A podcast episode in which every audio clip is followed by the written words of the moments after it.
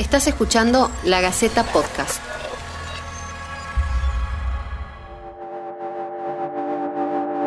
Se llamaban Lilian Mariana y María del Carmen Villalba y tenían DNI argentino. Eran primas y tenían 11 años. Hace poco más de una semana fueron asesinadas a tiros en la selva al norte de Paraguay, en medio de un operativo militar contra la guerrilla denominada Ejército del Pueblo Paraguayo. Fruto de la violencia, las víctimas son, son niños expuestos de manera cobarde e irresponsable. Es un dolor que como ser humano y como padre uno siente en el corazón. Las dos provenían del pueblo misionero de Puerto Rico. La principal versión es que cruzaron la frontera para encontrarse con sus padres, miembros del ejército del pueblo paraguayo, y que allí las atrapó la pandemia y ya no pudieron regresar. Los militantes del grupo guerrillero se mantienen en la clandestinidad desde hace décadas, por lo que tenían escaso contacto con sus hijos. La abogada designada por la familia, Daisy Irala, informó que las niñas no formaban parte de la guerrilla ni tenían conocimiento militar, como se difundió en un primer informe oficial. Ambas figuraban en el Registro Nacional de las Personas de Argentina. Hay registro en Argentina que, que, sustenta o supone o fortalece el dicho de que son de nacionalidad argentina. Paraguay respondió diciendo que las niñas nacieron en campamentos guerrilleros clandestinos en territorio paraguayo, pero que fueron criadas por familiares en Argentina. La madre de una de las nenas, Carmen Villalba, acusó a los militares paraguayos de haberlas tenido cautivas y de haberlas torturado antes de ejecutarlas.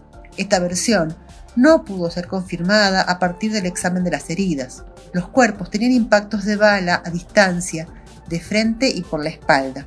Además, los militares entregaron los cuerpos de ambas sin ropa, con el argumento de que habían sido incinerados, cumpliendo los protocolos para la prevención de la COVID-19. Cuando se conocieron los hechos, el gobierno de Mario Abdo Benítez recibió cuestionamientos de organismos internacionales y un pedido de explicaciones de parte del gobierno argentino. El mandatario paraguayo asegura que las nenas eran paraguayas y que estaban registradas de manera irregular como ciudadanas argentinas. El Congreso de la Nación de ese país pidió explicaciones sobre los hechos, según nos cuenta Lisa Costa, periodista del diario Última Hora. Hoy se estaba realizando una sesión ante el Congreso en donde varias instituciones como el Ministerio de Defensa, Ministerio del Interior, la Fiscalía General, los miembros de la Fuerza de Tarea Conjunta, el gobierno tenía que informar acerca de este operativo realizado la semana pasada contra los miembros del Ejército del Pueblo Paraguayo, es decir, el EPP, en donde fallecieron dos niñas de 11 años. Pero esta sesión fue interrumpida cuando se supo la información de un posible nuevo secuestro a un ex vicepresidente de la República por parte del EPP. La crisis, en tanto, siguió escalando y una tormenta política se cierne sobre la cabeza del mandatario del país vecino. Esta semana se confirmó el secuestro del ex vicepresidente paraguayo Oscar Denis Sánchez. Las autoridades responsabilizan al grupo guerrillero por este hecho en lo que sería una represalia por el asesinato de las niñas Villal. Abdo Benítez acusó al ejército del pueblo paraguayo de reclutar a menores para sus combates. Sin embargo, la Comisión Interamericana de Derechos Humanos y la Organización de las Naciones Unidas señalan al Estado como culpable, pues su deber es proteger vidas y garantizar los derechos humanos. La ONU también alertó sobre la posibilidad de que se intente manipular las evidencias, por lo que pide una investigación imparcial de las muertes de las niñas argentinas. La investigación actualmente está en manos de la fiscala especializada de derechos humanos, la fiscala Silvia Cabrera. En, el día de ayer se le designó para que ella pueda investigar en qué contexto fue la muerte de estas dos niñas, porque hubo muchas dudas, muchos reclamos también luego del reclamo del gobierno argentino, entonces se designó esto, ya que inclusive Hubo evidencias destruidas, la ropa de las niñas, de ambas, fueron quemadas, supuestamente por un protocolo sanitario contra el COVID-19. Sin embargo, el director de Medicina Legal del Ministerio Público alegó que eso sería importante dentro de la investigación para saber a qué distancia ocurrieron los disparos y, varias otras cuestiones que se podía determinar en cuanto a esto. Entonces, por eso se está trabajando para saber si realmente fue un homicidio o no lo que ocurrió. Pero, ¿qué es el EPP? El Ejército del Pueblo Paraguayo es un pequeño grupo armado que opera en Paraguay desde 1994. Se define como una guerrilla de izquierda con bases ideológicas marxistas y presuntos vínculos con las Fuerzas Armadas Revolucionarias de Colombia, o FARC. Se hicieron conocidos en el 2001 tras el secuestro de la esposa de un empresario millonario. Su otro gran golpe ocurrió en el 2005, cuando secuestraron a la hija del expresidente Raúl Cubas. El hecho culminó con la muerte de la mujer.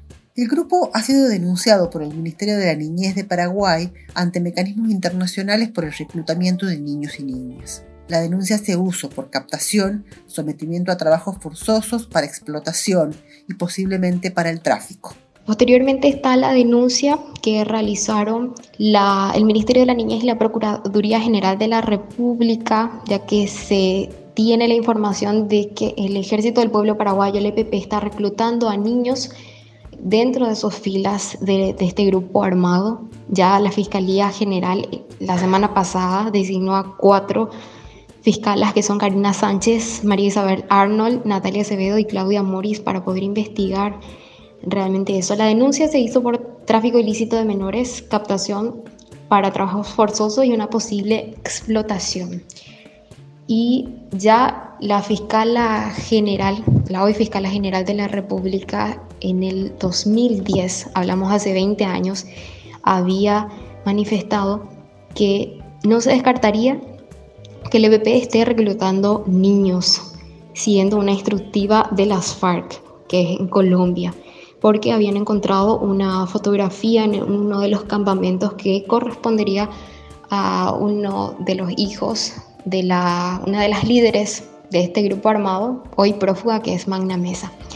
También Mecanismo, de, Mecanismo Nacional de Prevención de la Tortura, en el 2015 refirió sobre la doble victimización de adolescentes que aparentemente están reclutados de manera forzosa y están utilizando a estos niños eh, en los conflictos armados y se había recomendado ya a la presidencia del Ministerio de la Niñez algunas medidas específicas. Entonces, aparentemente esta denuncia que realizó el gobierno ahora tiene un, claro fundamento porque se tiene sospechas, ya hablamos de hace 10 años y hace 5 años que están ellos hablando de que esto sería así.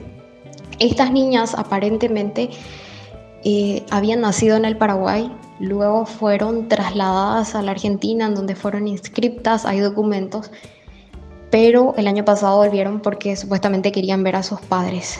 Eh, se habla mucho de que la responsabilidad de ellos de, tenerle ahí en las filas de este grupo armado a estas niñas, hablando de la peligrosidad, hablando de que ya estarían trabajando.